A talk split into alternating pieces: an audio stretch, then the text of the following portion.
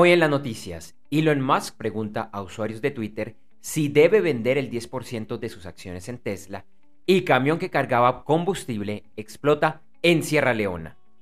Mi nombre es Andrés J. Gómez y te invito a escuchar los titulares de las principales noticias en el podcast de noticias diarias de Gerentes 360 para el lunes 8 de noviembre de 2021.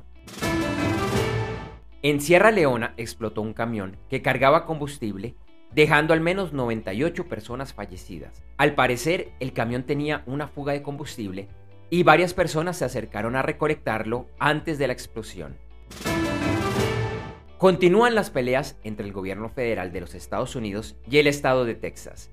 En esta ocasión, el gobierno del presidente Joe Biden ha demandado al estado por una nueva ley promovida por los republicanos que restringe los derechos de votación. Pfizer anunció que el desarrollo de una nueva píldora que previene casos complejos del COVID-19 ha demostrado ser altamente efectiva en estudios clínicos. Elon Musk preguntó a sus seguidores en Twitter si debía vender el 10% de sus acciones en Tesla, y casi el 58% de los votantes respondieron de forma afirmativa. Dice que está dispuesto a vender dichas acciones.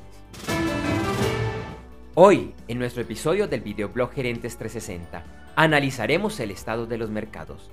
Recuerda vernos en vivo a las 8 de la mañana, hora de Colombia y hora central de los Estados Unidos, en gerentes360.com, donde también encontrarás unas horas después el video editado. La versión en audio también estará disponible un par de horas después en las principales plataformas de podcast. Y de lunes a viernes encuentran esta edición de solo audio, la que estás escuchando, el estado de los principales mercados accionarios, índices del petróleo y oro, noticias de Bitcoin, otras criptomonedas y en general, noticias de los negocios y de los mercados. Como anticipo a nuestro programa en video, te contamos que el petróleo cerró la semana pasada con ganancias y el viernes se cotizaba en el índice WTI a 81.37 dólares por barril y en el Brent a 82.73 dólares por barril, la onza de oro igualmente subió y el viernes se cotizaba a 1.818.60 dólares. Algunos commodities y sus futuros que estaban teniendo las principales ganancias al inicio de la semana eran la madera, la nafta, la gasolina, RBOB, el aceite de calefacción y el petróleo en el índice WTI. En criptomonedas, Bitcoin subía y el lunes rondaba los 66.200 dólares y estaba cerca de llegar a un nuevo máximo histórico. Ethereum también aumentaba de valor logrando máximos en su historia y se cotizaba alrededor de los 4.720 dólares. Algunas criptomonedas que han tenido un importante aumento de valor en las últimas 24 horas son Cadena, OKB y Crypto.com Coin. Continuamos con las principales noticias del mundo de los deportes.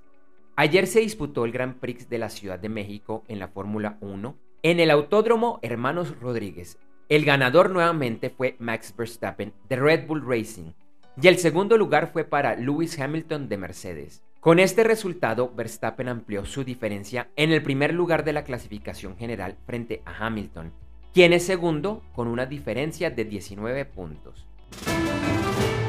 Ayer domingo en la tarde se llevó a cabo en la NASCAR la carrera de cierre de la temporada en el circuito Phoenix International Raceway. El ganador fue nuevamente Kyle Larson y así se llevó el título de la temporada 2021 y el primero de su carrera. Ayer en el MotoGP, en el Gran Premio del Algarve en Portugal, el ganador fue el italiano Francesco Bagnaia. En el golf, ayer finalizó en Playa del Carmen, Quintana Roo, México, el torneo Worldwide Technology Championship at Mayakoba de la PGA. El ganador fue el noruego Victor Hovland y el segundo lugar fue para el mexicano Carlos Ortiz. En el boxeo, el sábado el mexicano Saúl Canelo Álvarez ganó por nocaut en Las Vegas su pelea frente al estadounidense Caleb Plant. Con este triunfo, Álvarez tiene en su poder los cuatro grandes títulos, el del Consejo Mundial de Boxeo, el de la Asociación Mundial, el de la Organización Mundial y el de la Federación Internacional. Es el primer latinoamericano en unificar los cuatro títulos. Además, el primero a nivel mundial en lograr esta hazaña en la categoría de peso supermediano. El sábado se llevó a cabo la UFC 268 y en el encuentro central el peleador nigeriano Kamaru Usman venció por decisión unánime al estadounidense Colby Covington en la categoría welter. Y como todos los lunes, revisamos las películas más taquilleras del fin de semana en los Estados Unidos. El primer lugar lo ocupó Eternals en su fin de semana de estreno, con un recaudo estimado de 71 millones de dólares. El segundo lugar fue para Dune, primera parte, en su tercer fin de semana, con una taquilla proyectada de 7.6 millones de dólares para un acumulado de 83.9 millones de dólares. Y el tercer lugar fue para No Time to Die en su quinto fin de semana, con una taquilla proyectada de 6.2 millones de dólares para un total de 143.2 millones de dólares. Las anteriores cifras son proyectadas y solo incluyen la venta de etiquetes en cines de los Estados Unidos. Para finalizar, y como hoy es lunes, en breve iremos con el episodio en vivo de nuestro formato principal de Gerentes 360, que es el de videoblog con más noticias, análisis y más. Hoy nos acompañará Rodrigo Patiño de Analdex, la Asociación Nacional de Comercio Exterior de Colombia, con quien estaremos hablando del jaque a las cadenas de suministro.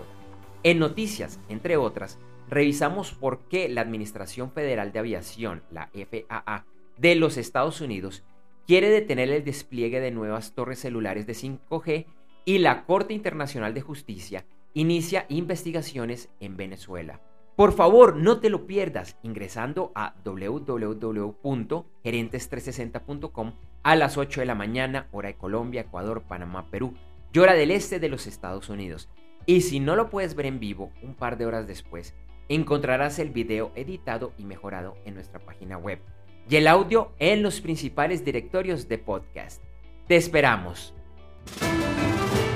Gracias por escuchar este episodio de Noticias Diarias de Gerentes 360 y te invitamos a que te suscribas en tu directorio favorito de podcast buscándonos como Gerentes 360. También encontrarás este y todos los episodios de Noticias Diarias de Gerentes 360 en nuestra página web www.gerentes360.com. Te recordamos que Noticias Diarias de Gerentes 360 se publica de lunes a viernes en horas de la madrugada de América y es un corto podcast con los titulares de las principales noticias en el mundo para empresarios, emprendedores, gerentes, CEOs y miembros de la alta y la media gerencia para empezar el día bien informado. Además, todos los lunes, martes si el lunes es festivo o feriado en Colombia, vamos en vivo con nuestro programa principal de Gerentes 360 a las 8 de la mañana hora de Colombia, Ecuador, Panamá y Perú. Este programa es un videoblog de unos 35 a 45 minutos de duración donde además de las noticias contamos con entrevistas, invitados, análisis y mucho más. Lo puedes seguir en vivo ingresando a www.gerentes360.com y un par de horas después de finalizar la transmisión en vivo encontrarás la versión de solo audio en los principales directorios de podcast. Feliz día, éxitos en tus negocios y nos vemos o nos escuchamos pronto. En Noticias Diarias de Gerentes 360, agradecemos el apoyo de nuestro auspiciador Clases.vip y su Masterclass VIP gratuita de e-commerce exitoso. Recuerda que te puedes inscribir en www.internetconresultados.com para llevar tu e-commerce a un nuevo y más alto nivel. Eso sí, una advertencia. Esta clase es para empresarios, emprendedores y miembros de la alta gerencia, en la que se compartirán secretos que harán cambiar la forma como piensas el comercio electrónico de tu organización. No esperes más y separa ya tu cupo ingresando a www.internetconresultados.com. Lo repito, www.internetconresultados.com.